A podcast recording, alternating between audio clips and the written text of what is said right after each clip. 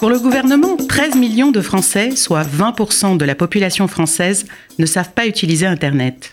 À l'ère du tout numérique, s'exclure d'Internet est devenu une forme de précarité.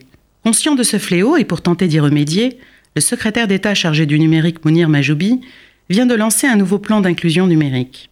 L'inclusion numérique, c'est rendre Internet accessible à tout à chacun et surtout pouvoir aider à s'en servir d'Internet.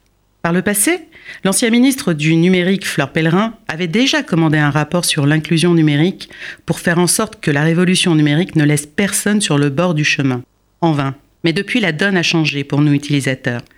La maîtrise de l'outil Internet est devenue incontournable pour accéder aux services des administrations et une nécessité au regard de la promesse du candidat Macron de dématérialiser 100% des services publics plus possible d'obtenir une carte grise ou un permis de conduire sans passer par Internet. Pour les réfractaires, il y aura toujours la possibilité de se rendre en préfecture. Mais pour encore combien de temps? Le paramètre du CREDOC compte à ce jour dans notre pays 88% d'utilisateurs à Internet. Pourquoi dès lors avoir besoin d'un nouveau plan d'action pour aider à se servir d'Internet? Mal nommer les choses, c'est ajouter au malheur du monde, disait Camus.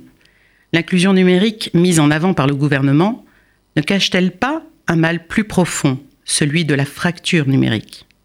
On parle de fracture numérique quand on peut constater les différences qui se creusent entre les personnes ayant accès à Internet.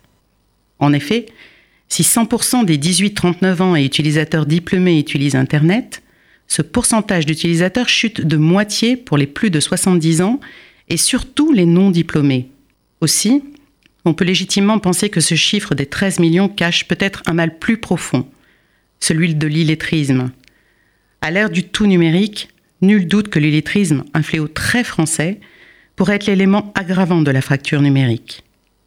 Et même si l'illettrisme a été la grande cause nationale en 2013, ce fléau reste incontournable pour prendre en compte les inégalités sociales et sociétales qui persistent en France à l'ère d'Internet.